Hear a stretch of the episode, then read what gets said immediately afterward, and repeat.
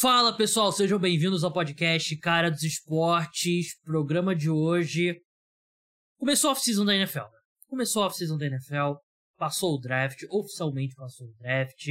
Então, tem alguns times ali fazendo minicamp e tal, de calor. Daqui a pouco tem OTAs e aquela coisa toda, outro minicamp com o time todo. Mas a gente entrou de fato na off-season da NFL um momento em que eu gosto muito de fazer podcast nessa época. Dá uma oportunidade a gente parar, respirar um pouco, debater um pouco sobre a liga como um todo e começar a minha série favorita que eu faço no podcast desde que era podcast NFL hoje, lá no longínquo ano de 2015, que não teve no ano passado, infelizmente, porque eu não estava fazendo podcast nessa época. Foi o, o hiato do, do programa, quando eu estava na Globo top 5 por posição. Eu gosto muito desse exercício. Não é, ah, quem foram os cinco melhores do ano passado, ah, quem que você queria ter daqui seguir em frente. No momento, quem são os cinco melhores jogadores em cada posição da NFL. Uma boa forma da gente ter um, um retrato da liga. Vamos passar pelas posições. Não vamos passar individualmente pela linha ofensiva, porque aí a gente estaria se enganando aqui da nossa capacidade de avaliar se esse center aqui é duas posições melhor do que esse outro, aí esquece. É uma posição muito importante, mas vamos deixar para quem sabe muito. Tem gente que sabe muito dessa posição, desse setor. Mas hoje, como vocês viram no título do programa, a gente vai começar por wide receivers. E para me ajudar nessa tarefa, tá aqui meu amigo Felipe Lawrence, arroba o quarterback, jornalista do Valor Econômico, e aí, Felipe, como é que você tá? E aí, Gabriel, tudo bem? Agora, de fato, né, começou a off-season, fica mais calmo, fica, fica mais tranquilo, tem a divulgação da tabela temporada nesta semana que vem, mas fica mais tranquilo e dá para analisar um pouco mais a NFL de uma, de uma lente mais macro, né? Ver o que são, quem são os melhores jogadores, o que está acontecendo na liga, fica mais tranquilo sair um pouco desse noticiário do, do dia a dia, né? Então vamos começar falando sobre os wide receivers aqui. É, e a gente passa aqui o que? Três meses, quatro meses discutindo. Aí chega setembro, muda tudo. Tudo bem, pequeno detalhe, mas é, é um momento legal. Eu gosto de trazer os rankings do ano passado, mas essa, na série esse ano não vai ter, como eu falei, não fiz o ano passado porque o podcast estava em ato. É, a tendência é a gente fazer pelo menos uma por semana. Algumas posições eu vou agrupar é, encerro com quarterback, claro, né? A posição mais importante. Eu começava antigamente com running back, né? Porque eu brincava que era da menos importante a mais importante. Mas dessa vez eu preferi com um wide receiver. E falando da posição como um todo, Felipe, para mim tá bem claro duas coisas sobre sobre a posição de wide receiver hoje. É a mais profunda na NFL em termos de talento tem, você vai até, sei lá, uns 12, 13 com caras ali que você se sente bem como tendo ele como um wide receiver 1 de bom nível. E eu acredito que hoje é a posi segunda posição mais importante do futebol americano. Atrás apenas do, do quarterback. Né? Um jogo de passe, da forma como ele se desenvolveu. A forma como você tem mais wide receivers em campo. Né? 10 anos atrás, formação base da, de um time na NFL ainda era dois wide receivers, um tight end, um running back, um fullback, dois running backs, o que seja. Hoje em dia são três wide receivers.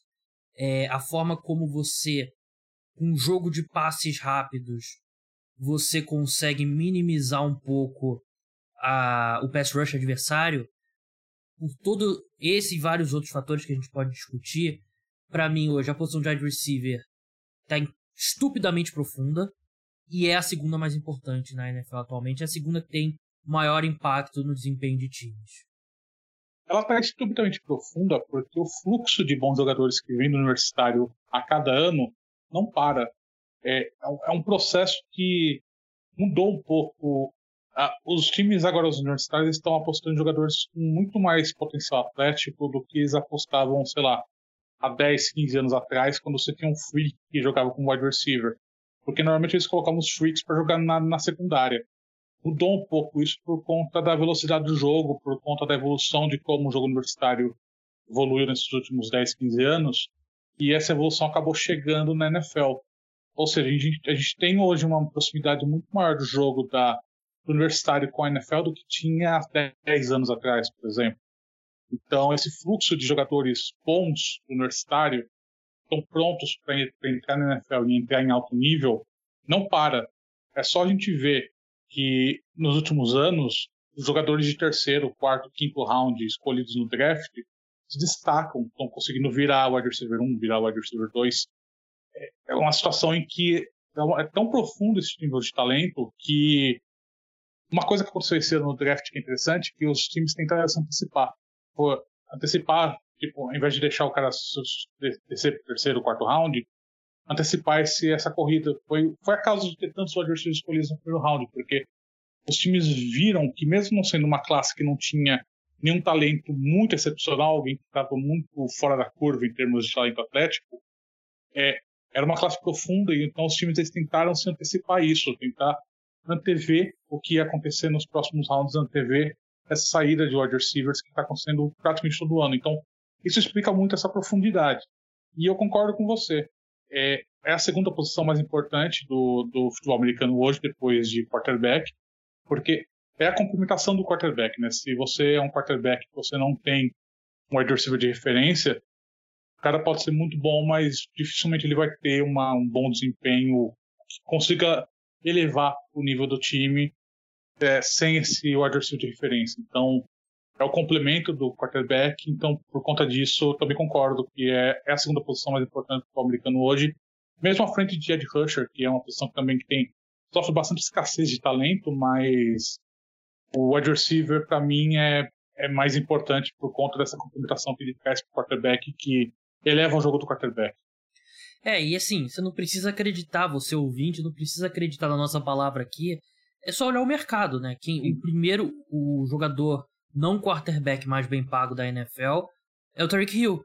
30 milhões de dólares por ano, né? E depois você tem o TJ Watt, 28 milhões. Depois você tem o Davante Adams, 28. DeAndre Hopkins, 27, o, depois um pouco o AJ Brown, Stephon Diggs, então o mercado diz isso, né? Eu, em geral, a gente pensa nas posições mais importantes na NFL, né? Fora quarterback, wide receiver, left tackle, edge rusher, é, cornerback também, né? Se o wide receiver é tão importante, cornerback que marca ele, com certeza. Mas é, é isso mesmo, né? E acho que é uma diferenciação para edge rusher também, que edge rusher, quando você encontra o seu cara, ele, ele normalmente vai ser bom por muito tempo, né? Ele vai e dificilmente oscila, né? E o wide receiver é. Claro que as superestrelas em geral são boas todo ano, né? Não tem muita. Sim, claro, você pode ter um ano um pouquinho mais para baixo, um pouquinho mais para eh, cima, mas aqueles caras dois, três ali, de repente, é, costumam oscilar um pouco mais. É... Essa questão da profundidade é, é um ponto importante porque principalmente em playoffs, né? Tem estudos que comprovam isso, né? Que o impacto do seu wide receiver 2, do seu wide receiver 3, muitas vezes, são até maiores do que o do seu wide receiver 1, né? Porque você passa tanto a bola e você tem que espalhar a defesa do adversário ali o máximo possível, o foco. Então, você tem um cara é, de bom nível sendo seu wide receiver 3, é, é essencial. Por isso que alguns times estão indo ali, estão correndo ali, mesmo que já esteja com um wide receiver estabelecido no seu elenco, você sempre precisa de mais um, né? É uma posição realmente muito importante. É como eu falei, né? Se você não acredita na gente, olha para o mercado e vê quem que é o não quarterback mais bem pago da liga. Vamos entrar no top 5. Eu separei algumas menções honrosas também. É, antes de lembrar que o, o podcast é o oferecimento do programa de apoiadores, a gente precisa continuar crescendo a base de apoiadores, continuar aqui tendo é, podendo investir não só dinheiro, mas principalmente meu tempo aqui também, meu esforço. É, você não só vai ajudar nisso, mas vai ter acesso a três podcasts de notícias por semana exclusivo para apoiadores. Tem newsletter, tem grupo no WhatsApp, tudo isso, claro, dependendo do, é, do plano que você escolher. E nas próximas semanas, eu, eu vou trazer mais detalhes nos próximos, dias, talvez semana que vem. Mas eu tô preparando uma segunda edição do Cara dos Esportes Game Show. Vai lá no YouTube se você não, não assistiu a primeira. E por enquanto eu tô sondando ali, já mandei lá no grupo dos apoiadores quem tem interesse de participar. Algumas pessoas já demonstraram interesse. Os apoiadores nessa primeira edição, pretendo fazer algumas nessa off-season, vão ter prioridade. Então, se você quiser participar também, é uma boa hora para você se tornar apoiador. Enfim, vamos fazer o top 5. Top 5, vou citar aqui algumas menções honrosas também, mas do 1 ao 5 eu vou ter o meu ranking, o Felipe fez o dele, eu não sei o dele ainda, ele não sabe o meu ainda, a gente vai debater aqui. Antes de entrar nas posições em si, Felipe, é... eu não sei como é que foi o seu processo. Meu processo, assim, a mecânica é, eu pego aqui a classificação da NFL, vou passo todos os times e vou lembrar, ah, esse cara aqui, esse cara aqui, esse cara aqui, para eu me certificar que eu não esqueci de ninguém. Aí depois eu dou uma primeira nota de corte ali. E me restaram é, sete wide receivers. Sete wide receivers que eu considerei de forma séria para o top 5. Para mim tem um grupo de quatro que acho que dá para discutir a ordem. Mas esses quatro, para mim, são formam top 4. Depois tem um mini degrau. E depois eu vejo três ali que eu que eu bati bastante a cabeça na parede para definir quem seria o quinto colocado. Não tem muita diferença entre os três, mas como é que foi o, o seu processo em si? O processo, a, primeira filtragem que fiz foi basicamente igual a sua. Eu peguei a classificação da NFL, fiquei vendo os times e tentando me lembrar de quem são os wide receivers. Eu lembrei pelo menos de um wide receiver de cada time, um ou dois wide receivers de cada time. E na segunda filtragem eu comecei a, a, a ver consistência entre temporadas. Eu peguei as últimas duas, três temporadas de cada um e tentei ver se apresentava uma consistência ou se apresentava uma evolução muito grande de um ano para outro. E eu, basicamente foi, foi isso que eu fiz. Também usei as notas do Profitable Focus também como, como base também para minha análise e fiquei separando. Eu, eu cheguei a seis aqui que eu consegui ver que são realmente excepcionais acima da curva do, do restante. E depois eu comecei a. Depois eu comecei, mesmo por, por questão de gosto, né? De como o cara joga e também do, do que ele apresentou na última temporada para tentar fazer. Tentar tirar um tira-teima entre um ou dois, que eu fiquei, fiquei meio em dúvida para ir fazer esse. para aí fechar esse top 5 dos 5 hum. melhores, na minha opinião. É, realmente, é, processos parecidos mesmo. E lembrando que aqui não é quem foi o melhor em 2021, uhum. Não é quem tem mais conquistas individuais ou coletivas, não é daqui para os próximos 10 anos. É, até eu botei na. explicando quando eu convidei o Felipe para participar. Eu falei basicamente é que você, o wide receiver que a gente gostaria, que a gente mais gostaria de ter uhum. na temporada 2022. Esse ano eu vou fazer um pouco diferente o processo aqui do nosso debate. É, normalmente eu revelo minha lista, o Felipe revela a lista dele, a gente vai debatendo. Mas dessa vez eu vou. Felipe revela o quinto colocado dele. Aí eu falo a posição que tá na minha, se é que tá na minha. Aí a gente vai debatendo. Se o meu tiver mais alto, debate por quê e tal. Se não tiver. Agora, enfim, aquele debate que vocês estão acostumados. Então, Felipe, pra, pra segurar a audiência, quinto colocado, quem que ficou na sua lista? Quer começar pelas menções honrosas antes? Não, depois a gente cita, no final ah. a gente passa por algumas ah. menções honrosas. Se, assim, o quinto colocado, acho que vale citar ali o, o, quem que você considerou que acabou ficando de fora na última colocação. Eu tenho um que ficou muito próximo do quinto e o sexto. Mas o, de resto, tipo, 8, 7, 8, 9 e tal, aí a gente pode citar no final. O meu quinto colocado, eu coloquei o Jamar Chase, do Cincinnati Bengals, que teve sua primeira temporada ano passado na NFL, mas foi um jogador que destruiu. Foi uma, foi uma temporada, foi possivelmente a melhor temporada de um recebedor novato que eu já vi. Eu assisto NFL desde o começo do ano 2000. É um jogador que se destacou muito em campo, ele tem um estilo de jogo que eu gosto bastante, é um cara que ele, ele demonstrou que tem uma conexão muito especial né, com, o, com o Joe Burrow, que foi quarterback dele em LSU.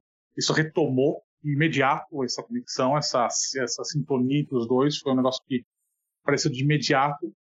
Para mim, ele é a grande razão do Bengals ter chegado no, no Super Bowl no passado. Se fosse só o Joe Burrow, sem um wide receiver que tivesse essa, essa conexão, eu acho que dificilmente o time teria chegado porque o Jamar Chase ele decidiu muitos jogos pro, pro Bengals, a favor do Bengals, né? Então, um cara que ano passado terminou com 13 touchdowns, teve, teve quase 1.500 jardas, um pouco mais de 80 recepções, um cara que se destacou muito para um novato, um cara que apresentou uma, um, uma inteligência de campo acima da média para o primeiro ano dele. Foi o Offensive Rookie of the Year com, com muito louvor, não tem nem o que falar. E para mim ele já se coloca aqui pelo que, ela, pelo que ele apresentou nessa primeira temporada. Já é um dos melhores wide da NFL e eu acho que ele só vai crescer a partir daqui, quando começar a ter mais corpo de, de, de, jogo de NFL de profissional, de ter mais calma de como se como se posicionar, um cara que um cara que tem esse talento todo. Então, para mim, ele já se coloca aqui no, no quinto lugar.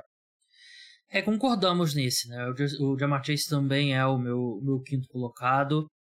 É... Concordo com tudo que você falou. Acrescentaria que ele é um wide receiver completo. Sim, não tem nada que ele não faça muito bem. Ele tem recepções contestadas após a recepção e essa questão da conexão dele com o Joe Burrow. E concordo sobre o que você falou da temporada de calouro. Das temporadas de calor de wide receiver que eu vi, provavelmente seria ele ou o Odell Beckham, né? Que eu colocaria uhum. como, como número um. Mas é, é, é, esse tipo de conversa que a gente tá falando. E pro, pros haters do Odell Beckham, vai lá e olha o que o Odell Beckham fez em 2014. Né? Com uma versão já bem é, em reta final do Eli Manning. Você pode questionar o Odell Beckham depois, mas como calor ele foi fenomenal.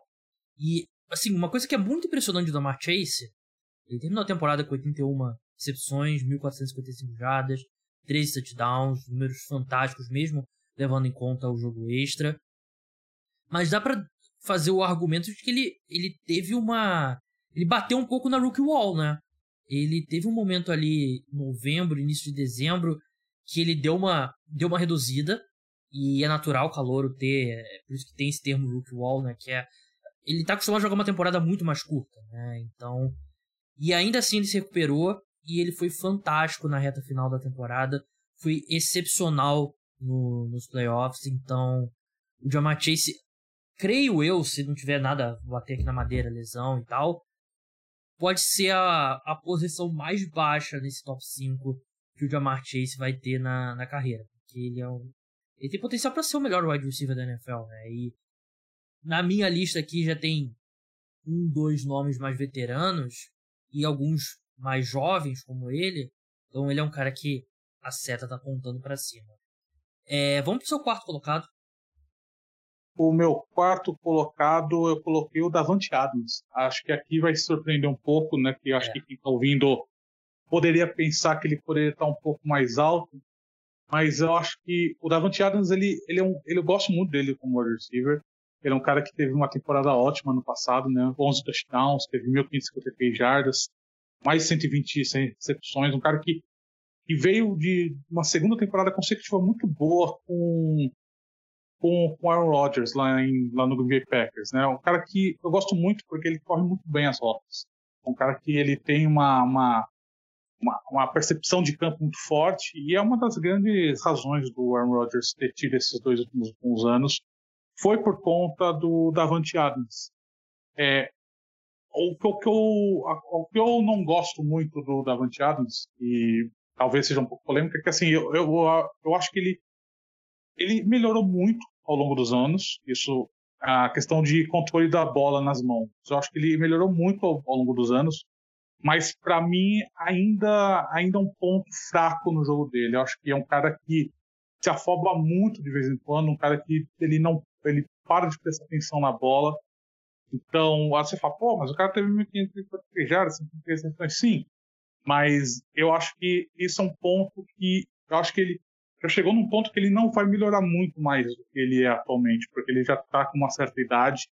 Não é, não é um jogador velho, longe disso, mas é um cara que dificilmente vai, vai superar esse, esses pontos de, de, de, de, atenção que precisa na carreira. Então, isso é uma coisa que ainda me, sempre me irritou um pouco no jogo da Adams e continua me irritando. Então, por isso que eu coloquei ele em quarto lugar. Mas de forma nenhuma você pode falar que é um mau jogador. Porque a gente está falando aqui de top 5 da segunda posição mais importante da NFL. O que separa um ou outro na minha lista é questão de gosto, é questão de uma, um aspecto do jogo, algo que não faça muito sentido para mim como, como espectador de NFL. Então, por isso que coloquei o Davante Adams na quarta posição. É, aqui nesse grupo a gente tá aqui o, é, medindo, medindo um centímetro para cima, um centímetro para baixo, né? Todos os caras ali que estão, pelo menos na minha lista, né? Do, do 1 ao 5, a separação é bem pequena. O Davante Adams é o meu número 1. E, assim, essa questão de. de no começo da carreira, né? Até o pessoal aqui no Brasil chamava ele de Dropante Adams, né? É, não é nunca um bom tipo de apelido para um wide receiver. Mas, eu, eu sincero, sinceramente, não é algo que me chama atenção vendo o Davante Adams jogar atualmente. Não é algo que. Se eu não lembro de um. múltiplas vezes que isso me incomodou. É. Pra mim, o Davante Adams ele tem um dos, um dos atributos mais raros, assim, dos mais valiosos, um wide receiver, é a capacidade dele se desmarcar cedo na rota. Ele é um cara que se desmarca muito rápido, porque. Isso aqui é um, é um baita clichê, mas é um baita clichê porque é verdade. Por causa do release dele, né? A forma como ele sai da linha de scrimmage. É. Assim, todo wide receiver jovem deveria assistir, porque ele consegue fugir da marcação sob pressão melhor do que qualquer outro wide receiver. Os números dele talvez sejam inflados, porque. Porque a gente tá falando aqui não é só de números, né? É de desempenho, né? Não é só jardas, recepção, touchdown. E ele tem o, o último MVP dos dois últimos anos afunilando os alvos na direção dele. Né? Foram 169 alvos na temporada passada, né? A maior marca, quer dizer, segunda maior marca da liga atrás do, do Cooper Cup, né? Então, essa coisa do Davante Adams, é, eu falei dele se desmarcar cedo na rota e exime corredor de rotas e um cara que eu acredito que é confiável em momentos é, importantes. Eu eu entendo que a gente está num ponto no Davante Adams que ele não vai melhorar, ele vai piorar daqui para frente. E mudando de time pela primeira vez na carreira, mudando de quarterback, por mais que ele tenha jogado com o Derek Carr em, em Fresno State, pode ser o ponto aqui que o, já começa o gráfico dele a, a cair. Mas eu vou ter que esperar o Davante Adams me mostrar pra, pra eu ver. Eu, eu acho que ele, na minha opinião, ele ainda é o, o melhor wide receiver da NFL. Até que ele prove que ele não é mais. Mas agora eu tô curioso para ver quem que vai ser o seu, o, o seu wide receiver 1. Mas vamos pro seu terceiro colocado.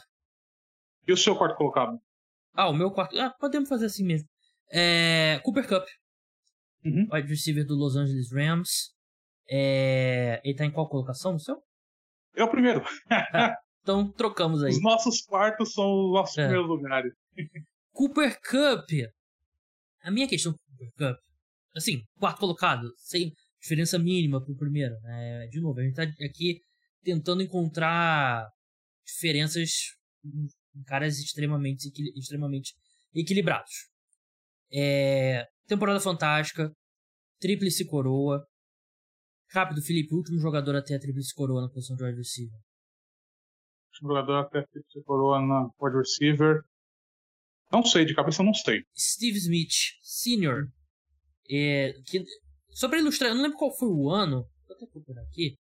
É. 2005. Pra ilustrar que é um, é um feito muito raro. É, foi o ano que o Ponto chegou no Super Bowl. Exatamente. O Eagle, uhum. o Patriots. 1947 jardas, 145 é, recepções, 16 touchdowns. É, assim, é um feito gigantesco que o Cooper Cup conseguiu. Sem dúvida, um cara muito talentoso. É, o que mudou do Cooper Cup? O Cooper Cup era visto como basicamente um slot receiver até, até 2020. Né? Ninguém, ninguém, ninguém discutiu o Cooper Cup como um dos melhores wide receivers da NFL. Ele era um, dois, se não o melhor slot receiver da liga, né? mas não aquele wide receiver tradicional aberto. Não era o não era o caso dele. O que mudou é que ele começou a jogar um pouco mais aberto esse ano, não muito mais, eu até peguei os números aqui, ele jogou 52,4% dos snaps dele no slot, 55% em 2020, 65,4% em 2019. É... Basicamente ali, maior parte do. Quando os Rams alinhavam com três wide receivers, boa parte do tempo era ele que ia pro slot. Quando alinhava com dois, ele continuava aberto e tal. O Cooper Cup, ele evoluiu, sem dúvida. Mas eu acho que muito do que mudou na nossa percepção dele foi a produção dele. E a produção dele é muito influenciada por ele ter um quarterback bem superior do que ele vinha tendo uhum. na, na carreira dele até agora. E um quarterback que também se adaptou muito bem ao Cooper Cup. Eles criaram uma. Porque você pensa no trio de wide receivers do, dos Rams antes da temporada. Era o Robert Woods, o Cooper Cup, né? Com os dois principais. O Odell Beckham chegou durante a temporada e tal. E ele claramente se encaixou melhor com o Cooper Cup. Então ele começou a funilar a bola na direção do Cooper Cup. De novo, um jogador fantástico. Mas eu acho que a percepção do Cooper Cup cresceu muito além do que, é, assim, proporcional aos números, mas os números cresceram, assim, não por uma apenas por uma evolução fantástica dele, mas pela bola ter sido afunilada na direção dele. Faz sentido que eu tô tentando explicar? Sim, é, eu entendo o que você está dizendo, tá dizendo, né? Porque, com certeza, a chegada do Matt Stafford elevou o jogo do Cooper Cup de uma maneira muito significativa na última temporada, porque acabou se tornando o principal recebedor do Rams, mesmo antes do Robert Woods se, se lesionar. Ele é. já tinha se estabelecido como o principal alvo do, do Matt Stafford desde o início da temporada. Então não foi uma situação que mudou que por conta da lesão do Robert Woods o Stafford começou a olhar mais para o Cup. Não, não foi isso. Ele, desde o início, claramente estava mais confortável com o Super Cup. Mas eu acho que essa familiaridade, essa, essa, essa, eu não sei a palavra, mas essa comodidade do, do, do Matt Stafford com o Super Cup se deve por conta da evolução que ele vem tendo aos últimos anos. É um cara que ele, ele começou como slot receiver puro, um cara que basicamente no slot foi mas ele, ele cresceu em termos de inteligência de campo. Um cara que corre rotas muito bem, um cara que reconhece é, coberturas, um cara que consegue ter essa visão do que, que, do que o adversário quer fazer com ele, do que de como a posição, de como a posição do como a defesa está posicionada para tentar anular ele. Ele tem essa leitura muito boa, uma leitura que foi evoluindo ao longo dos anos.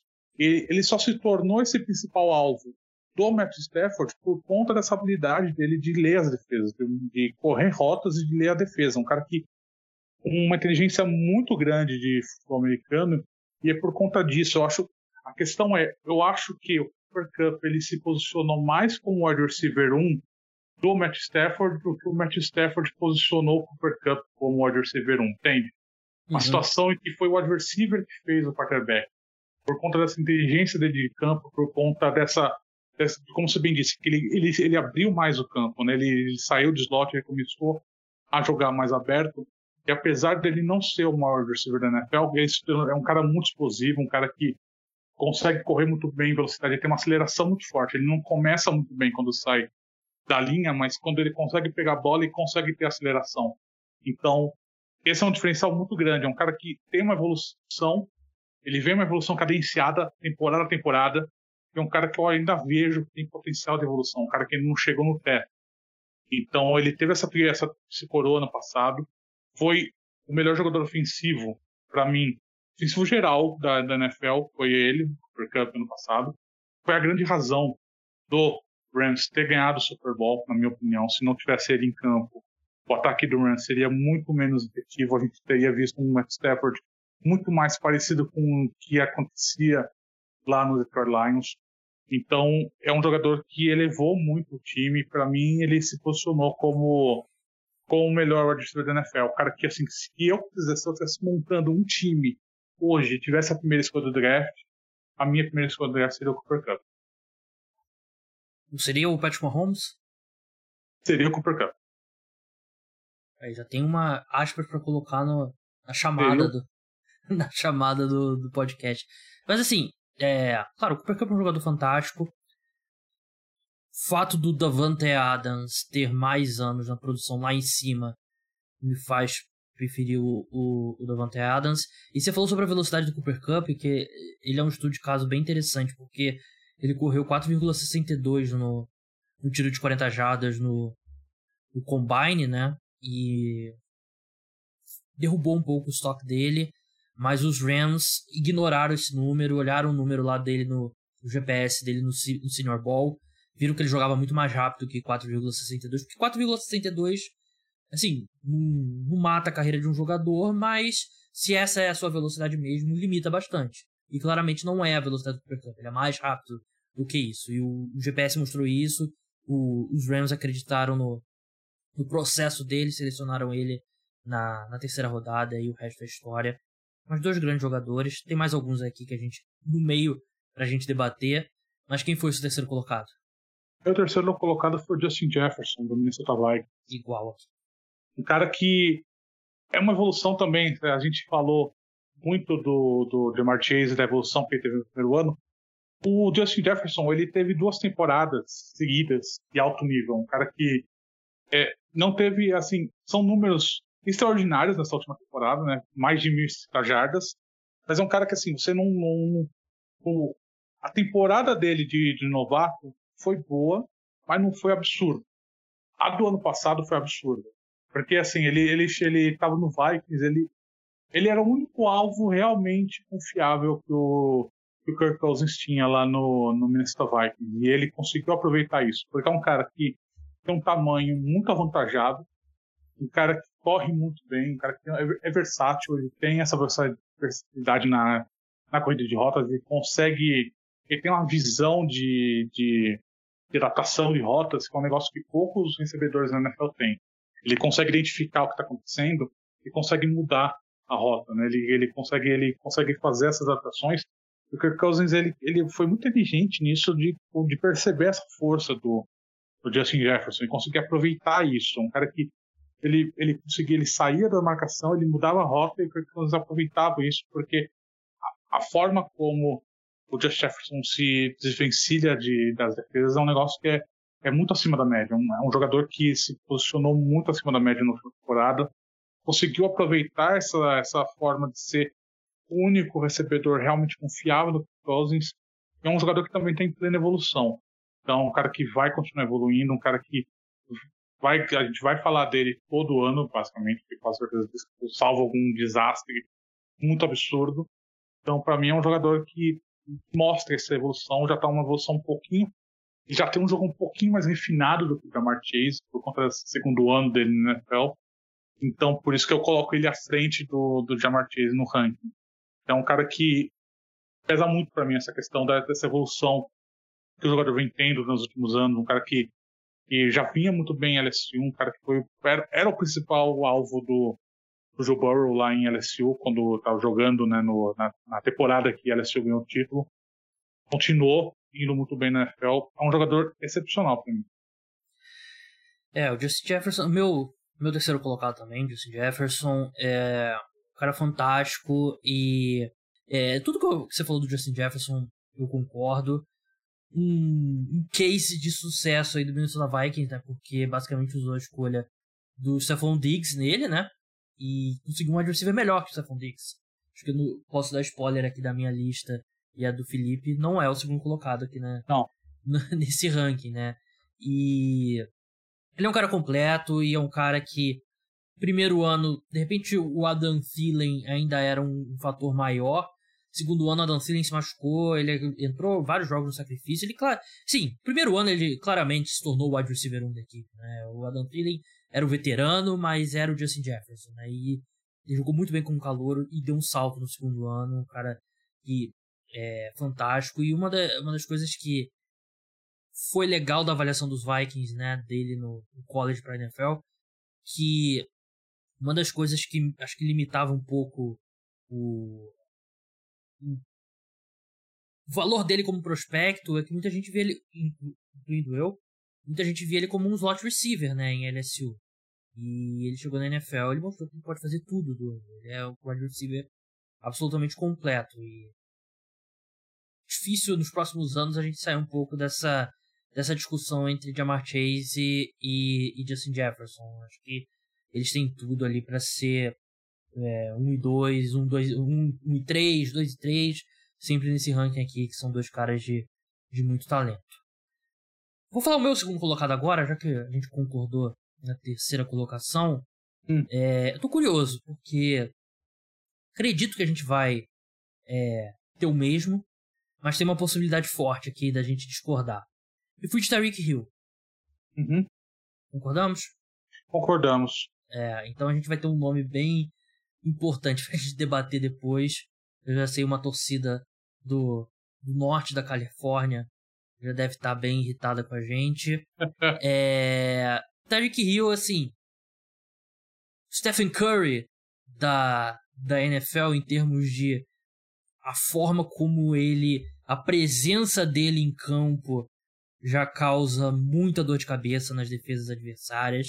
Eu vi muita gente falando, ah, não sei se o Tyreek Hill deu um declínio ano passado, isso aqui. Eu discordo totalmente. Discordo Sim. totalmente com quem fala isso. Para mim, o Tyreek Hill é o mesmo jogador ainda, a mesma velocidade. Numa liga que tem um dos melhores atletas do mundo, né, em termos de habilidade atlética, o Tyreek Hill é provavelmente o jogador mais rápido.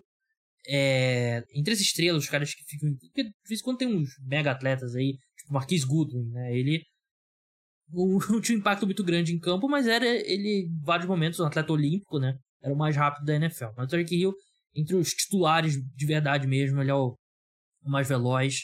E mesmo que ele não. a bola não vá na direção, toda jogada a defesa adversária precisa saber onde é que tá o Tyreek Hill. Porque toda jogada em qualquer ponto do campo, o Tyreek Hill pode fazer um touchdown. Claro que isso é ajudado muito por ter o melhor, o melhor quarterback da NFL, na minha opinião. Spoiler do top 5 de quarterbacks. o quarterback com o braço mais forte, ele ou o Josh Allen ou o Justin Herbert. Mas o, esse fator do Tyreek Hill para mim não dá para ser subestimado, porque o Davante Adams, por mais que eu tenha colocado o Davante Adams número 1, um, ele não é um risco para fazer touchdown em toda jogada. O Cooper Cup, que é o seu número 1, um, também não é. O Tyreek Hill, ele pode, de repente, não fazer o intermediário ali que o Davante Adams e que o Cooper Cup fazem, mas a forma como ele estica o campo, a forma como ele é, tem essa capacidade de levar a bola até a endzone em qualquer momento, torna ele um cara valiosíssimo. Eu, o ataque dos Chiefs vai sentir a falta dele. Eu gostei da troca por dar uma oportunidade de um, um, um mini reboot ali dos, Vi, dos Vikings, dos Chiefs, né? De dar um alívio na folha salarial, trazer escolhas extras de draft. O Derek Hill ele vai completar 28 anos, já completou 28 anos, na verdade. Então a tendência é que é, ele tá no ápice fisicamente, ele só vai cair daqui para frente. Mas o ataque dos Chiefs não vai ser melhor sem ele a curto prazo. E tenho minhas dúvidas se o Tua vai conseguir é, tirar o, a produção que justifique o investimento dos Dolphins. Mas isso aí é outra discussão. Mas para mim o Tarek Hill, tudo que eu falei, ele é, é o número 2 e. Tudo bem, não é um bom ser humano? Não é. Um cara que cometeu crime fora de campo? Cometeu. A gente tá falando aqui do dentro de campo e para mim ele é o segundo melhor wide receiver da NFL. É, feito esse disclaimer do, é. das questões extra-campo né, dele, que eu concordo que não dá para não dá para você descartar isso da avaliação do, do jogador. A gente está avaliando aqui é. a, a, a, habilidade atlética do cara. A gente está avaliando ele como, como arma dentro do campo é um cara que, apesar de ter tido esses problemas, nos últimos anos ele se ajeitou. Nunca mais teve problema. Ou seja, um cara que, espero eu que tenha se arrependido, um cara que tenha que tá, tá tentando se. Que conseguiu se reerguer, né? Conseguiu sair daquela, daquela peixe que ele tinha quando ele veio para a NFL nos primeiros anos da NFL com um cara, é um cara problemático. Ele conseguiu superar isso. Então não, a gente não, não tem como ficar é, fazendo o cara se tornar. Não dá para colocar na testa dele para sempre que, que aconteceram aquelas coisas no início da carreira. Não, não existe isso. O cara teve, o cara se provou, o cara, o cara pagou e agora tá, tá assim, se reergueu. É, a gente não vai comprar a jersey dele, né? Mas exatamente, ignorar que ele em campo ele é um cara fantástico é. Exatamente, é uma coisa que não, não tem como ignorar. A gente vai ignorar nosso ranking por conta dos planos de campo. Não, não existe isso. Não existe isso. Seria tampar o sol pela peneira, seria fazer uma, um juízo de valor muito grande de uma situação né, que, não, que não, não cabe a nós fazer esse juízo de valor, imagina. Mas eu concordo com tudo que você disse sobre o Tyreek Hill. Eu estava eu tava, eu tava comentando com, com o meu irmão, falando sobre, sobre os principais wide receiver, né, tentando ver com ele se ele concordava com o meu ranking. E ele fala basicamente a mesma coisa, tipo, pô, mas ele deu uma sumida no passado, não foi? E a questão do Tyreek Hill, para mim, não foi que deu uma sumida. Eu acho que ele se tornou um jogador mais inteligente. Ele, ele, ele adquiriu uma inteligência de campo maior nessa última temporada, porque ele deixou de depender somente totalmente da sua velocidade, que continuam lá, mas ele adquiriu uma inteligência de campo, ele, ele adquiriu uma inteligência do que, que ele pode fazer, do que, do que, que as defesas estão tentando fazer contra ele. E acho que isso, aí partir daí essa percepção que, que ele deu uma diminuída dessa da, da temporada de 2020 para 2021, que para mim é errônea, porque a questão é, ele, essa percepção de ter ficado menos explosivo é questão que ele ficou mais inteligente, questão que ele sabe mais o que as defesas estão tentando fazer com ele. É um cara que ele conseguiu contestar mais recepções, um cara que ele, ele, deixou de depender totalmente da velocidade dele, dessa habilidade dele de big play, se tornou um jogador mais cerebral. E acho que essa questão dele, dele ser um jogador mais cerebral, dele ter se tornado um jogador tão mais cerebral, acho que essa transição dele para Dolphins vai ser mais tranquila, porque ele vai, ele vai conseguir se adaptar pelo que o ataque do Dolphins está querendo, pelo que o Tua é como quarterback, ele vai continuar com essa habilidade dele de velocidade. Então acho que ele talvez ele se torne mais referência como líder do ataque no Dolphins do que ele era no, no Chiefs. Então acho que essa é a próxima evolução do Tyreek Hill. Uhum. Enquanto ele está chegando próximo dos 30 anos e que a velocidade naturalmente vai decair, porque é normal, ele vai se tornar um jogador mais inteligente. É um cara que vai saber utilizar o campo melhor do que ele, do que ele vinha utilizando e essa transição já começou no ano passado. Eu acho que isso tornou fácil essa troca do Chiefs. É um cara que está evoluindo, um cara que evoluiu um pouco da, do que ele era como jogador e facilitou essa troca. Porque se fosse um cara que dependesse só de velocidade, não sei se conseguiria fazer essa troca como fez. Como, como, porque você não vai conseguir trocar um jogador de 28 anos, 29 anos é, só pela velocidade, porque você sabe que o cara vai decair. Ele se tornou um jogador mais inteligente, então, além de tudo que você falou, que eu concordo, tem essa questão dessa inteligência de campo, que para mim é um diferencial nele para colocar ele nessa, nessa segunda colocação. É, assim, tem questão desses wide receivers ultra rápidos, né? Normalmente tem dois tipos, né? Tem o Deshaun Jackson, que é aquele cara que recebe aquelas bombas, né? Ele vai receber dois passes para 80 jardas no jogo, né? Coisa coisa do tipo. E tem aqueles ali que recebem o screen e leva a bola para casa, né? E não necessariamente um faz o outro também, né? O Deshaun Jackson não é excepcional após recepção, né? Nem no auge ele, ele foi, né? E esse outro tipo de wide receiver, né? Que é um exemplo, sei lá, Devin Hester, no, quando ele jogava no, como wide receiver no Chicago Bears, era um cara assim. Mas o Tarek Hill é os dois. Derrick Hill os dois. Ele recebe passe curto e faz touchdown longo. E ele recebe a bola que viaja 50 jardas no ar, né? Então, é, essa percepção de queda para mim é muito mais. É, é isso que você falou, e muito mais as defesas se vendendo totalmente para parar ele do que necessariamente uma queda, né? E você vê isso nos números, né? Ele, em média, jardas por alvo dele era 11,3 em 2017, 10,8 em 2018, 9,7 em 2019, 9,5 em 2020, 7,8 em 2021, né, que é a segunda mais baixa da carreira. A mais baixa foi 7,1 ano de calor, que ainda era o Alex Smith, o quarterback, então você faça a matemática aí porque que a média dele era menor. Mas, enfim, é... top 5 aqui a gente concordou nos jogadores. A ordem ficou um pouco diferente. Jarmar Chase foi o meu quinto colocado, foi o seu quinto colocado. Meu quarto colocado foi o Cooper Cup, o seu foi o Davante Adams. Nosso terceiro colocado foi o Justin Jefferson. Nosso segundo colocado foi o Tarek Hill. Meu primeiro colocado foi o Davante Adams. O seu primeiro colocado foi o Cooper Cup.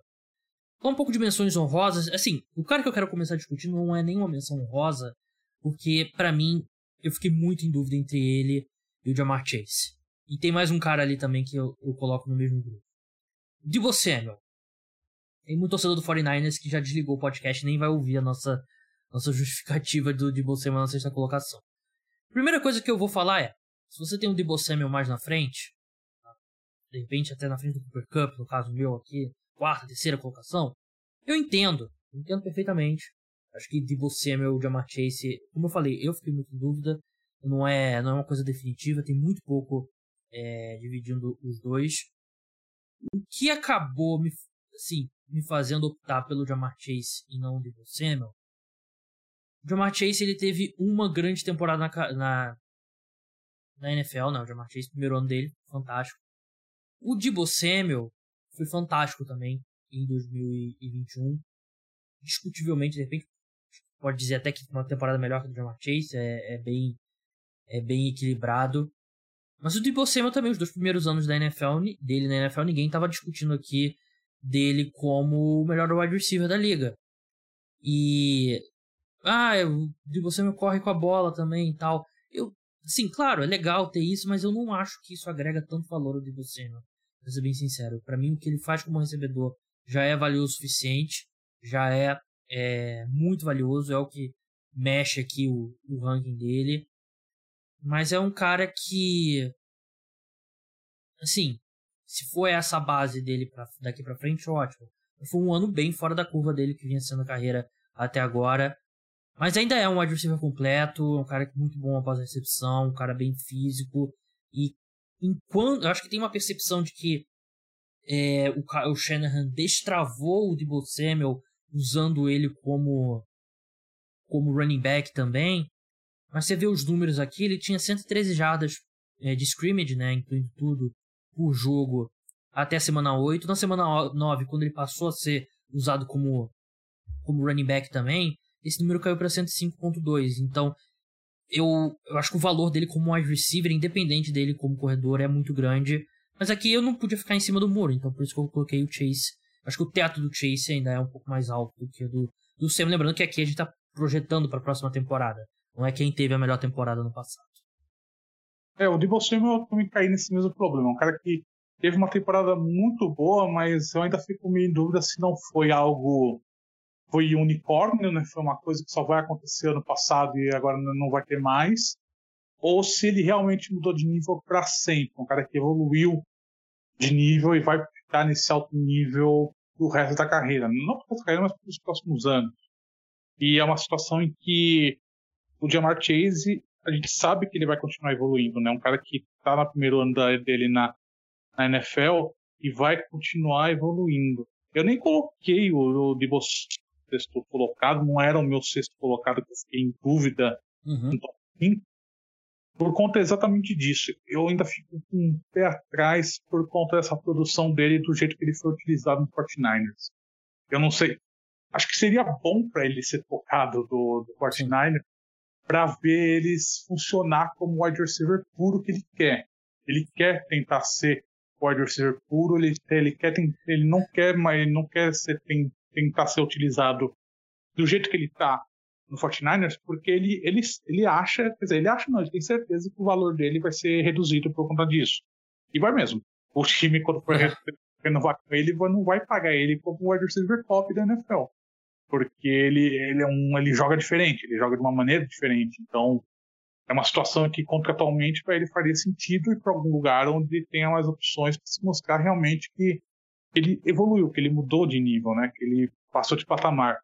Então eu fico me reservo um pouco o direito de esperar, de ver mais uma temporada dele para ver como que vai ser nesse ano, se ele continuar no 49ers, tudo, tudo indica que ele vai continuar, né? Porque se não foi tocado até agora, dificilmente vai ser tocado agora, né? Nos próximos meses, só se acontecer uma, uma proposta muito muito acima da média, né? Se acontecer, mas não foi tocado durante o draft, dificilmente o jogador é trocado depois. Então acho que quero ver como que ele vai ser utilizado, se o, se o Kyle Shanahan vai mudar um pouco o estilo de usar o Devon Samuel, se vai colocar ele mais como como wide receiver 1, né, um cara que vai sair mais aberto de campo, não vai sair tanto do backfield, para ver, para conseguir essa consistência de, de campo. É, ele seria o meu sexto colocado. É... O outro cara que eu considerei ali também, assim, Chase, Debo Samuel e A.J. Brown, né, wide receiver agora do, do Philadelphia Eagles. Foram três caras ali que eu, que eu considerei bastante. O A.J. Brown é, é um cara que é um, ele joga no time que mais corre com a, jogava, né? O time mais corre bem que o Eagles também corre, cara, corre pra caramba com a bola, né? Mas assim, ele o Titans era o time que mais corria com a bola em situação neutra, né? De primeira e segunda descida. 44% só de, de passe. Se a gente volta no tempo e antes de, da temporada 2021 e fala assim, pô, sabe quem que eu acho que é melhor que o AJ Brown? Depois Samuel. As pessoas iam rir de você. As coisas mudam rápido na NFL, né? Mas o AJ Brown também é extremamente físico, recepções é, contestadas e ele é parecido com, com o Samuel. Acho que a questão é que ele o Mike Vrabel não coloca ele para jogar de running back também, né? Mas assim, muita gente pode achar absurdo, mas é, é uma discussão AJ Brown e Debo Samuel. Acho que muitas pessoas não, não achariam isso. Acho que a questão do, do AJ Brown, agora olhando para frente, né, é a durabilidade, né? Porque ele sofreu muito é. com, com, lesões no, no, ano passado. Então acho que assim o talento está lá, mas a questão é, e para mim o AJ Brown era o sexto colocado da minha lista. É, eu acho que a questão do AJ Brown, que para mim colocou ele nesse sexto, nesse sexto lugar, é durabilidade. Eu quero ver se agora no Eagles ele vai ter a durabilidade maior, né? se ele vai ter é, se ele vai conseguir ter uma temporada inteira, porque acho que essa percepção dele contra o Debo Samuel acho que foi muito prejudicada por uma das lesões que ele teve na última temporada. Ele, ele perdeu alguns jogos, né? Ele vinha desde o início da temporada ele já vinha sofrendo com lesões, um cara que não teve uma temporada muito muito boa no início, ele ele se destacou no fim, né? No, no em dezembro ele se destacou bastante lá no, no ataque do Titans, mas é um cara que precisa ter essa consistência de, de durabilidade, que é uma o Eagles está pagando para ele, né, o contrato que ele foi que foi dado no, no, dia do primeiro round do draft, é um contrato que espera de produção de wide receiver 1 de wide receiver 1 top 5 da liga, né, uma questão que acreditam que essas questões físicas estão superadas. Quero ver como que vai ser um pouco essa evolução dele no ataque do Nick Sirianni, né, essa adaptação para o Jalen Hurts, que é um quarterback bem diferente do que o Ryan Tannehill apresentava lá no Titans.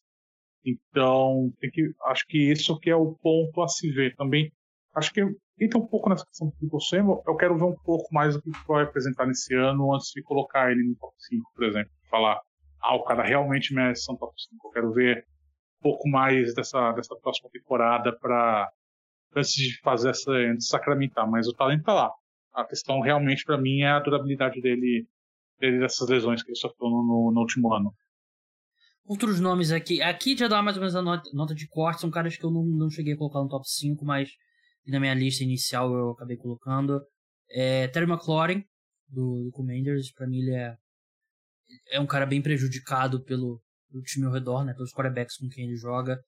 Pra mim, ele numa situação melhor, ele teria uma produção maior. É, o Stephon Dix, que eu não... Assim, muito bom, mas não tá naquele nível ali ainda. DK Metcalf foi um cara que eu pensei também. E o DeAndre Hopkins, para mim, ele. Sim, o ano que ele se machucou, né? E teve problemas difíceis no ano passado, antes da, de desfalcar os Cardinals por lesão. E agora vai pegar seis jogos aí por, por suspensão de doping. Assim, DeAndre Hopkins, fantástico. Um dos melhores wide receivers aí da, da última década, sem dúvida. Jogou sozinho lá, sem quarterback, basicamente em Houston. Mas é um cara que vai ter 30 anos quando começar a temporada e eu vou querer ver antes de voltar ali a colocar o, o DeAndre Hopkins nessa elite, porque normalmente não é um caminho que os caras voltam, né? Ah, um ano muito marcado por lesões, ou suspensão grande por doping e tal. Não é um caminho que o cara volta a jogar o melhor futebol americano, normalmente, né? É, exatamente. A questão do, do Hopkins é realmente essa essa suspensão né, de seis jogos, ele, ele isso, isso afeta bastante o ritmo do jogo. O jogador ele vai conseguir, ele vai continuar treinando com a equipe, né? Ele não vai precisar ficar afastado durante a temporada, então não vai perder isso daí. Mas quando começar a temporada que ele vai ficar afastado da equipe durante seis semanas, isso pesa bastante. O cara depois voltar, vai ter algumas semanas até ele se, se readaptar ao, ao jogo da NFL, à velocidade, etc. É uma coisa que, que depende, vai demorar pelo menos um mês ainda para ele voltar em alto nível e acho que esse é o grande fiel do peso da, é o grande fiel da balança do, do Cardinals. Acho que o Kyler Murray vai sentir muita falta do, do, do Andrew Hopkins nesse início. Um, é, o ataque, um o ataque sentiu muita falta dele é. ano passado. Mas quem que mais Exato. que vocês considerou? além desses nomes, eu, eu vou pegar mais um só, só para não, né, não se alongar muito mais aqui. Kenny Michael Pitt, Michael, não, mas Michael Pittman do Indianapolis Colts. É um cara que jogou bem, tá vindo uhum. jogando bem há vários anos e agora vai ter o Matt Ryan como quarterback.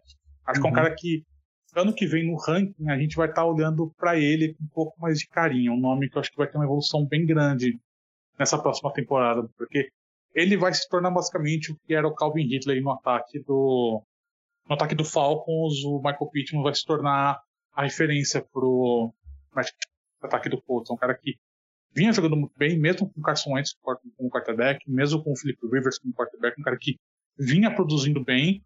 Eu acho que é um cara que merece essa menção honrosa pelo que ele pode apresentar nesse ano com o Matt Ryan. Mesmo o Matt Ryan não sendo quarterback de antigamente, sendo aquele quarterback, sendo um quarterback mais velho, acho que é um cara que pode crescer bastante nessa, nessa próxima temporada.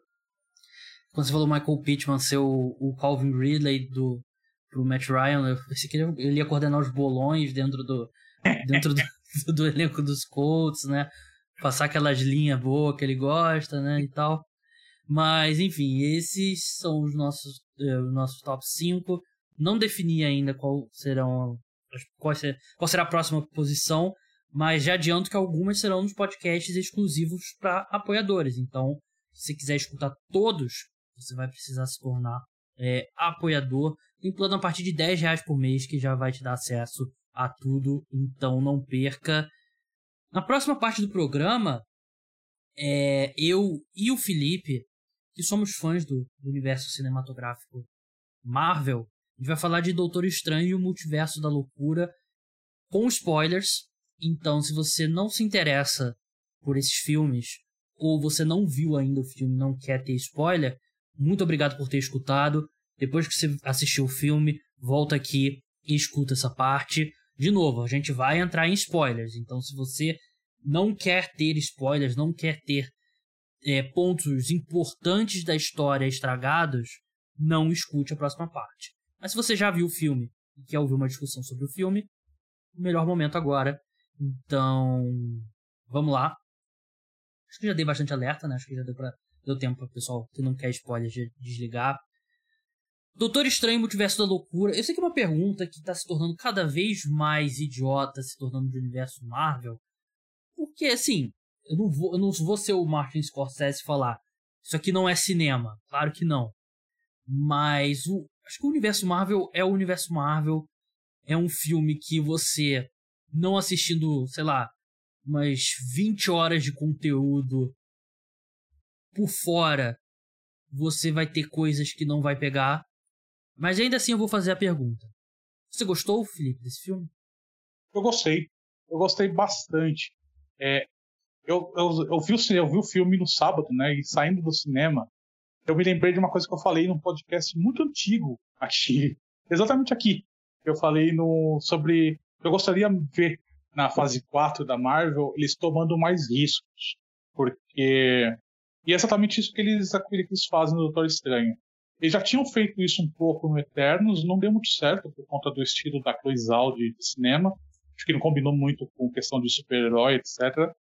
Mas agora o Sam Raimi ele deu uma cara muito dele pro filme. Eu gostei bastante disso. É um filme meio de terror, né? Eu acho que quem assistiu e tal nos ouvindo vai perceber. É um é o filme mais violento todo, de todo o universo Marvel. Eu não tenho dúvida disso. A questão de, uhum.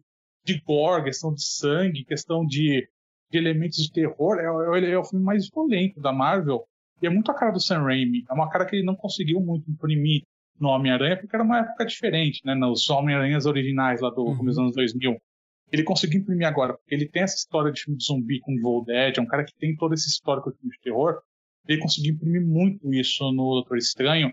Eu gostei muito disso. Como filme, eu gostei muito. E mostra um pouco disso, que a Marvel acho que está disposta agora, depois de ter, de ter sacramentado sua importância nesse, no cinema, falando que agora, agora estão acima do bem e do mal.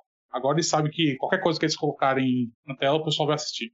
Então acho que agora eles estão eles estão tomando mais risco, tomaram riscos com Eternos e tomaram risco agora com Doutor Estranho. Gostei muito como como filme e como enredo também. Acho que o enredo ele conseguiu avançar bem alguns pontos que estavam ficando desde o, desde o fim da fase 3, que estavam ficando nas séries. Acho que conseguiu evoluir bem como filme. É, eu gostei, mas eu não iria gostei muito. Né? E eu já citei aqui algumas vezes, eu tenho no meu, no meu celular, eu tenho um bloco de notas, um, uma, um documento aqui que todo filme da Marvel que eu assisto eu coloco no, no ranking, né? De vez em quando, quando eu tô meio entediado, eu, eu dou uma mexida nele. É, e ele é dividido em categorias. Então tem a Elite, tem a Muito Bom, e tem a Bom, Divertido, mas nada demais. E eu coloquei o Doutor Estranho Multiverso da Loucura nessa terceira categoria. Bom, divertido. É isso. Mas nada demais. Assim, tem pontos. Que isso? Eu acho. Calma, calma. Como parte do universo cinematográfico da Marvel, eu gosto da direção que a gente tá indo. A gente, tirar do, do caminho essa parte como filme em si. Como filme em si, eu não gostei do terceiro ato. Eu acho que o terceiro ato foi objetivamente ruim para mim, o, a melhor parte do filme, acho que é difícil discordar disso, é do momento que o Doutor Estranho vai se reunir. Quando ele tá, ele é, tá naquele. aquela prisãozinha lá de acrílico, né? Que ele encontra a Cristina, né? Até, até eles irem para fugirem da realidade mais uma vez. E lá na realidade que descaralhou tudo, né? Que o Doutor Estranho lá, daquela realidade, usa o, o Darkhold e tal passando, claro, pela reunião com os Illuminati, a luta dos Illuminati com o Wanda e tal. Pra mim, sensacional essa parte. Mas o terceiro dali em diante, eu não gostei. É, eu achei que eles. Foi meio que a moda caralho ali, né? Pô, não, ele vai, vai é, usar o corpo do outro Doutor Estranho e tal, não sei o quê. Não, mas os espíritos lá vão perseguir ele, porque isso não pode fazer e tal, não sei o quê. E no fim a Wanda, mais uma vez, que a gente viu em WandaVision, a gente vê de novo que ela percebe que ela não pode é, se reunir a família dela a todo custo, fazendo as outras pessoas sofrer. Tipo, a Wanda aprendeu isso no final de WandaVision. Diferente. É diferente, porque agora ela estava sob o domínio do Darkhold. No final do WandaVision, ela tava. Ela ela realmente se, se ela realmente consegue ter essa revelação, mas ela, mas ela, ela pegou o Darkhold da Agatha e ela é dominada pelo Darkhold. Mas então, não, eu não assim... era, não era a Wanda, era a Feiticeira Escarlate, é uma personagem diferente. Então. E eles deixaram isso bem claro. Wanda é a cena do Professor Xavier, né? Do... É, são, duas, são dois personagens é. diferentes. Eles deixaram bem claro isso, pra gente não confundir a personagem Wanda. Porque a personagem Wanda vai, vai voltar. Ela não morreu. Vamos deixar não. isso bem claro. Ela não morreu. É, a, a Elizabeth Olsen renovou o contrato dela há pouco tempo. Exato. Então, é. assim, eles deixaram muito claro isso que eram dois personagens diferentes. Pro, pro espectador perceber. Meu, nesse filme aqui, é a Feiticeira Escarlate que é a vilã. Não é, não é a Wanda, não é a Wanda que a gente viu no Vingadores. É a Feiticeira Escarlate. Ela tá Mas não tira um, isso não tira um pouco das consequências? Assim, não, não é, não é a Wanda. Eu acho que meio que empobrece o arco da, da personagem. Não acho, porque é uma pessoa que está sobre, sobre muito pressão de, de luto, né? Uma pessoa que teve essa toda a questão do, do Visão que morreu, que não retornou, um dos poucos personagens que não retornaram, né? Depois do, do Ultimato, e ela teve todo esse arco no WandaVision, o luto dela transforma o Westview naquela utopia maluca, e depois é, essa questão do Darkhold é, é o que o acho que foi o Wang que falou, algum personagem que falou que o Darkhold torna real todos os desejos mais profundos de uma pessoa. E foi o que aconteceu com, com, com, com a Wanda. Transform... Ela começou a ler, ela, ela, se, ela se engoliu pelo que o Darkhold estava dizendo, né, sobre, o, sobre essa possibilidade. Então, para mim, não, não, não destitui o que ela aconteceu no WandaVision, tanto que ela se redime no final agora do, Doutor Estranho. Né? Ela percebe o caminho que ela se tornou foi errado e ela decide por destruir Darkhold em todas as realidades para tentar se livrar disso. Acho que não diminui. Para mim, pra mim, não diminui. É, e essa coisa de destruir o Darkhold em todas as dimensões também me incomodou um pouco, assim, tipo, ah, não, ela destruiu, mas destruiu em todas as dimensões. Eu acho que, acho que é meio que nem uma questão que nem aquele o livro de Vichante que eles estavam tentando, que seria Antítese Darkhold. Uhum. O livro de Vichante fica no nexo, né? Fica na, no, no limiar entre, as, entre os multiversos. Uhum. Acho que é mais ou menos isso do Darkhold. Darkhold é uno em várias dimensões. Acho que a, a, a interpretação que eu tive foi essa. Entendi, mas assim, gosto muito do, da personagem, acho que é bem plausível essa essa virada da, da Wanda, né? Acho que foi bem explorada com com WandaVision. Até falei outro dia no Twitter que para mim acho que agora que a gente Robert Downey Jr. e Chris Evans saíram, Elizabeth Olsen talvez é a melhor assim, combinação de atriz com com personagem, né? E ela parece engajada com o universo, né? Não é não é uma coisa que parece um peso para ela e como eu falei, como você falou, ela não morreu, né? Ela renovou o contrato recentemente, mas essa coisa de não, ah, não é a Wanda, eu particularmente não não gostei muito. É, vamos falar da América Chaves? Vamos. Que tem uma assim, ela não foi bem explicada. Ela não foi bem explicada, ela chegou, surgiu, mas aí eu tô disposto a dar um deixar passar para Marvel é porque parece que o plano original era ter a América Chaves no No Way Home, no, Homem-Aranha. E não sei bem as questões, talvez questão de pandemia, que eles mudaram um pouco a história e tal. Mas era pra gente conhecer a América Chaves no No Way Home e trazer ela agora pro, pro multiverso da loucura, que é algo que a Marvel fazia muito, né? Apresentava um personagem num filme antes do personagem ter um papel grande, né? Tipo, o próprio Homem-Aranha, ele foi introduzido em Guerra Civil dessa forma. O Pantera Negra em Guerra Civil também foi introduzido dessa forma. É... Eu acho que não é bem explicado, simplesmente ela surge e a gente e ela explica, ah, o meu poder é viajar por por realidade. OK, a gente não sabe mais nada sobre ela. É uma parte importante desse filme e assim, ela durante o filme todo ela não consegue controlar para onde que ela vai, né? Ela só consegue abrir um portal quando ela tá com muito medo. Aí no final, o Doutor Estranho, não, na verdade, o Doutor Estranho você consegue.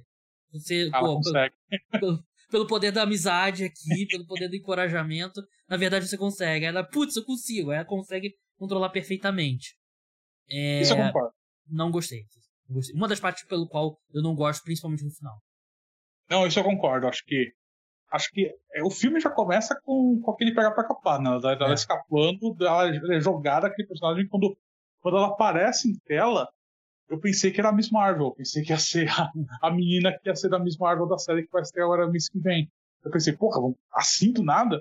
É. Mas por causa da questão de estrela e tudo mais. Então acho que, acho que ela foi introduzida de uma maneira muito rápida e essa evolução dela, que ela não consegue fazer nada, durante ficou, nos últimos cinco minutos ela toma controle do poder, consegue ir para qualquer dimensão, acho que achei que foi muito forçado também. Acho que isso é uma questão que, que realmente deve ter acontecido algo como, como você falou, talvez a personagem ter sido, ter sido apresentado antes ajudasse o público a entender melhor, porque foi realmente um ponto que essa evolução dela também me assustou um pouco, esse final do, do, Dr. Strange, o zumbi, falando para ela, você pode, pareceu muito nos anos 80, um negócio que, é. que tipo, poder é o poder da, poder da amizade, então assim, ela ela tomou posse dos poderes dela muito rápido. Acho que achei também que isso me pegou um pouco também. É, e ela, ela claramente vai ser uma parte importante, né? Porque é, seguindo em frente, assim, assim como na, nas fases 1, 2 e 3, você teve algumas tramas ali que duraram mais de um filme, mas o arco principal era eram as Infinite Stones, né? Era a Guerra Infinita, era o embate com Thanos claramente aqui a gente está construindo para uma guerra de multiversos, né? E hum. a própria a morte do Kang, e eu vi uma entrevista do do do caralho Kevin Feige? Kevin Feige, isso. Ele falando que o que o Loki fez na série dele tem um impacto no no Doutor Estranho. Então, basicamente, antes você tinha as realidades seguindo ali na mesma linha, sem o Kang, descaralhou tudo, né? Então por isso que a gente vai ter nessa fase é, realidades diferentes, né? Com mudanças e tal. ela vai ser uma parte importante, né? Porque dá a entender, creio eu, que ela vai ser meio que o trunfo da Terra 616, né? Que é eles conseguirem. Teoricamente não tem como você ir de, um, de uma realidade para outra. Eles têm a garota lá que consegue ir de uma realidade para outra. Então, então acho que a gente vai precisar ver mais. A gente vai precisar ver ela mais alguns filmes para dar uma uma explorada nela, de repente alguma série, né? Porque parece que tem essa possibilidade da, da série. Mas assim, como que eu falei da diferença de filme e como parte do MCU? É, eu, eu gosto do, da direção que a gente está indo. De posicionar claramente que os próximos. O, o, essa, essa próxima era, né? É, a próxima saga, né? Que era Infinite Saga. A primeira agora é basicamente alguma coisa de multiverso, não sei qual é o nome que eles vão colocar. Eu gosto dessa, dessa, dessa direção. Gosto do, de algumas coisas que eles estabelecem, né? De algumas realidades terem algumas diferenças pequenas, né? Então, abre muitas possibilidades e... É, acho que vai ser difícil superar o embate final com Thanos no, na Infinite Saga e tal. O Endgame e o Infinite War, para mim, são os dois melhores filmes da Marvel.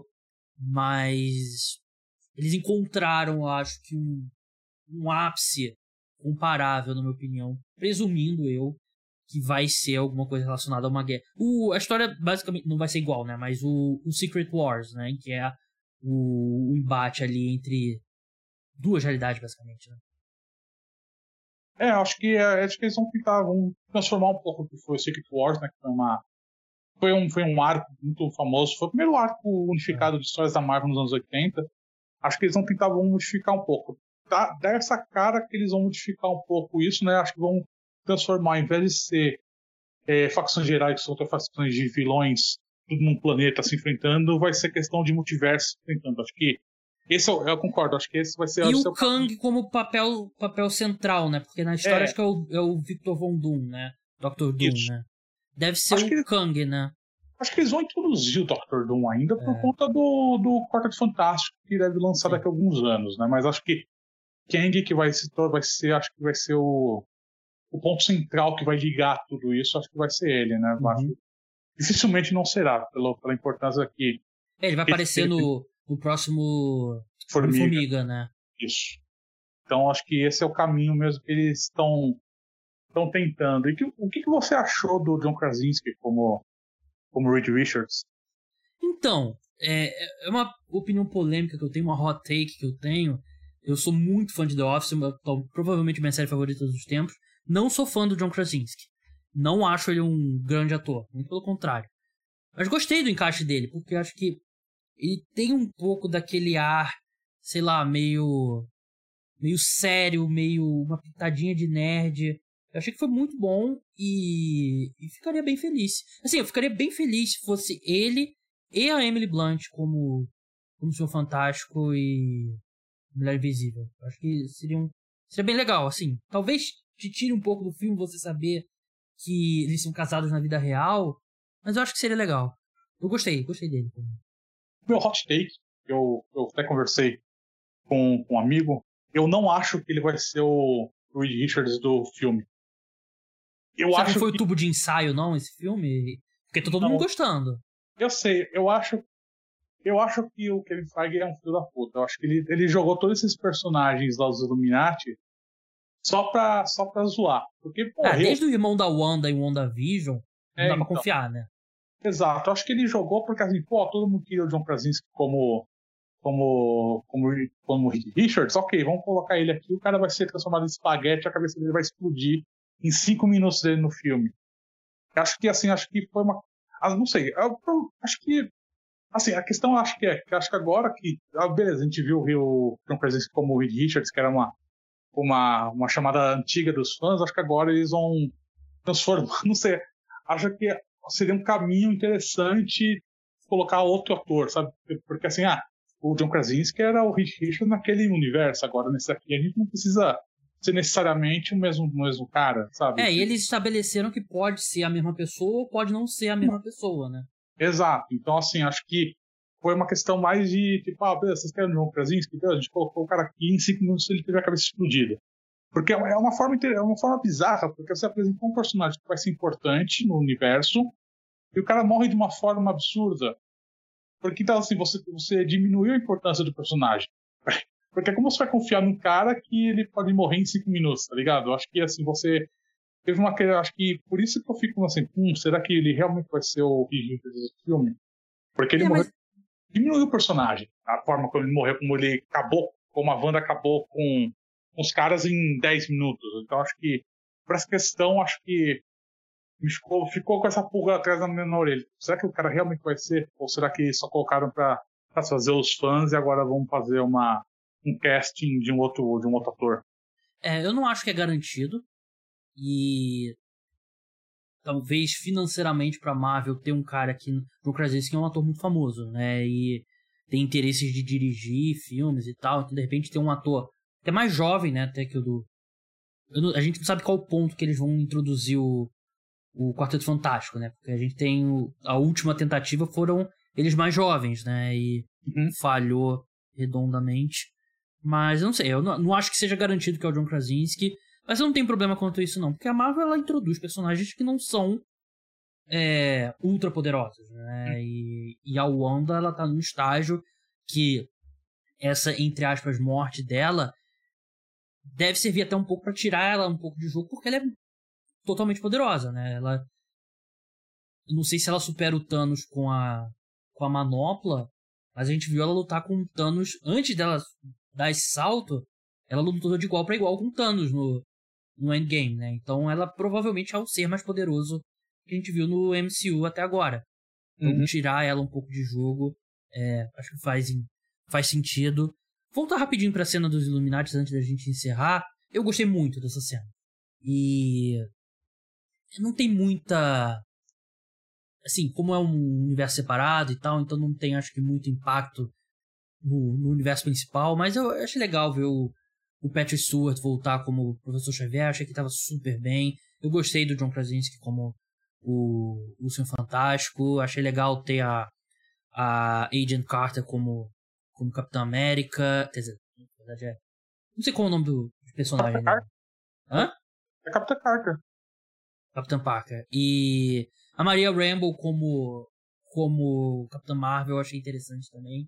Aquela parte eu gostei muito. Achei bem legal e a, o o cara lá que fala, eu esqueci o nome, que não fala, né, na verdade, quando ele fala, mata todo mundo. Sim, esse daí é o, o Raio Negro. Não esperava. Não, não e, é. E é o ator que fez ele, fez o personagem naquela série terrível. É, e anos atrás. o Kevin Feige odeia, né, todas as séries do... Exato. Do, é.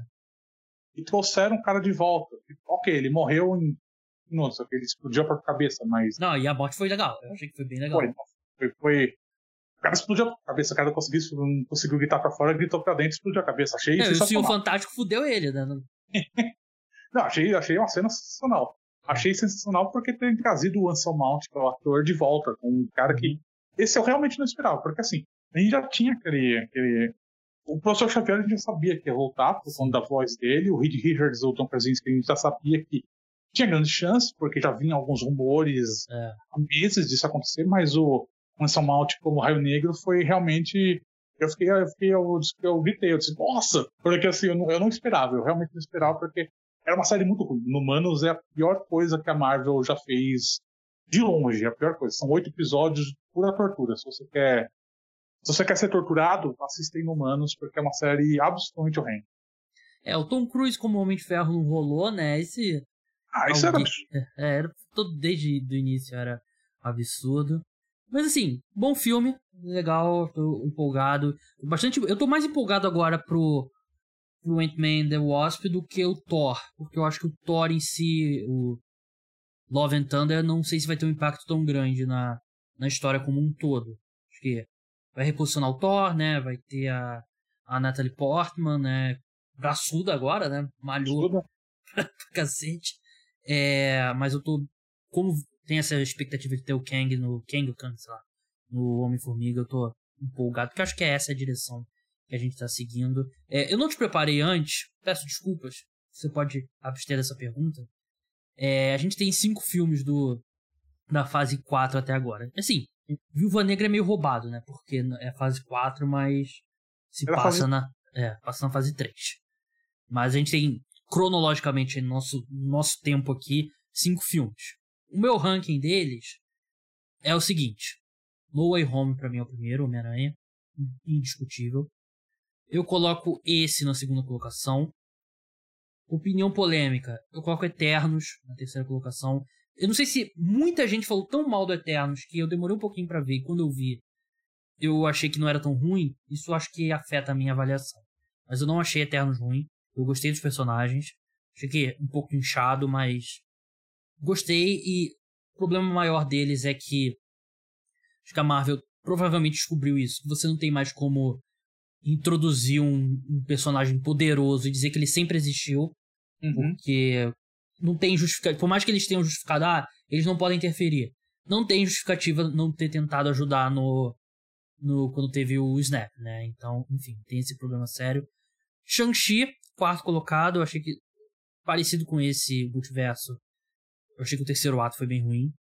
E na quinta colocação eu coloquei Viúva Negra. Como é que fica o seu? Eu acho que o Eternos, eu não acho que o filme Eternos ruim em si. Eu acho que é um filme legal. O problema é que o elenco é muito inchado.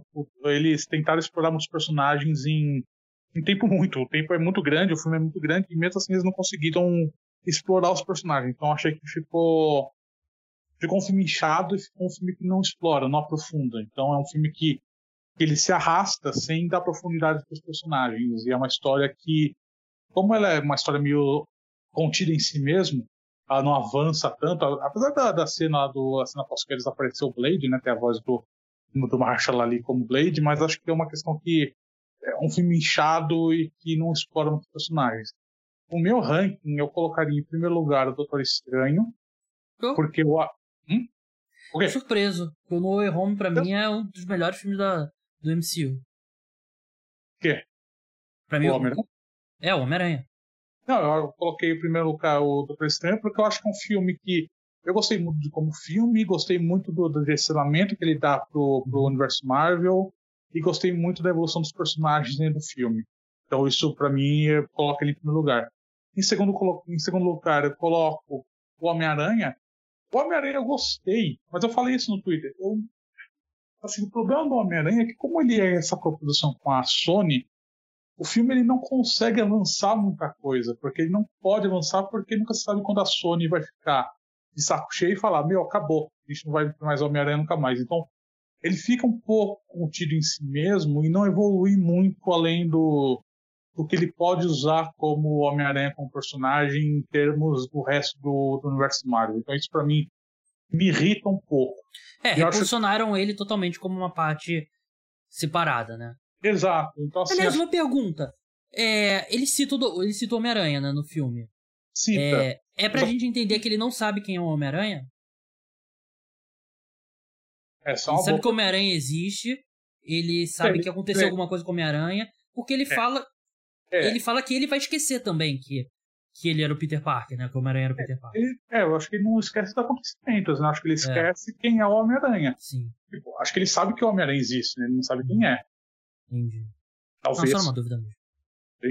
Em terceiro lugar, eu vou colocar o Shang-Chi. Em quarto lugar, eu coloco Eternos. E em quinto lugar, eu coloco Viúva Negra. Eu não acho Viúva Negra um filme ruim. Eu não acho, eu gosto. Eu gosto do Viúva Negra, eu gosto da personagem da Helena, eu gosto de, de, como eles, de como eles fazem essa história paralela da Scarlett Johansson. Mas claramente é um filme que fica deslocado. É um filme que deveria ter sido antes do, dos Vingadores dos últimos Vingadores. É um filme que deveria ter vindo antes, não é um filme que deveria ter vindo depois. Eu acho que ele foi mal colocado no, no esquema geral das coisas. Eu acho que se tivesse vindo antes, talvez a percepção do filme tivesse sido melhor do que do que aconteceu. Porque o pessoal pediu muito, né? Exato. E assim, é um filme que foi. Tipo, a pandemia fudeu com o filme, né? Acabou com a clássica do filme, o filme acabou indo só pro, pro streaming. Então, eu acho que assim, tudo isso ajudou para o filme não ser bem recebido pelos fãs. Mas eu acho que é um filme que, que é interessante, explora bem a Scarlett Johansson com a personagem da Scarlett Johansson, coloca a Helena, que acho que vai ser uma personagem relativamente importante para o restante agora dessa, dessa fase dessa fase 4 da Marvel. Então acho que é um, é um filme legal, mas assim, o fato de ter sido colocado lá prejudicou um pouco. O que me surpreendeu no, no Doutor Estranho foi não ter nenhuma menção do Shang-Chi. Isso eu achei meio bizarro. Porque se quem está nos, quem tá nos ouvindo se lembra, o, no final do Shang-Chi, o Eng chama eles, eles vão pelo portal, né? Eles estão tentando explorar o que são os Dez Anéis. Na cena pós-crédito aparece ele lá explorando os Dez Anéis. Uhum. Ele nem é citado no filme, então acho, achei isso bizarro. Achei que pelo menos ele ia ter uma menção. Se até o Homem-Aranha teve, o Shang-Chi não teve, eu achei meio, meio bizarro isso, no fim das contas. É, verdade. Bem, é isso. Podcast Cara do Esporte chegando ao fim. Cara dos Filmes, né? Nessa, nessa última meia hora. É, siga lá o Felipe no arroba o quarterback. Felipe, muito obrigado pela sua participação. Dois domingos seguidos. Muito obrigado. E não sei se eu vou te convidar antes, mas término da do, não sei se vai ser, acho que vai ser só uma série do Obi-Wan, né? Não sei se vai ter outra temporada, mas terminando essa série, a gente tem que fazer mais uma meia hora de cara dos filmes aqui. Não, com certeza. Depois desse, do, da série do Obi-Wan de maio, a gente vai fazer sim. Obrigado pelo é. convite, Rafael. E aliás, aquela linha no, no filme que o, o Uncle Owen fala pro Obi-Wan, você vai treinar ele como você treinou o pai dele. Pô, bom ponto, né? Tá, não é injusto. Exatamente, é um bom ponto. O cara que, que tá cuidando da criança vai ficar, é. meio, vai ficar meio cabreiro, né? É, não tava errado, não.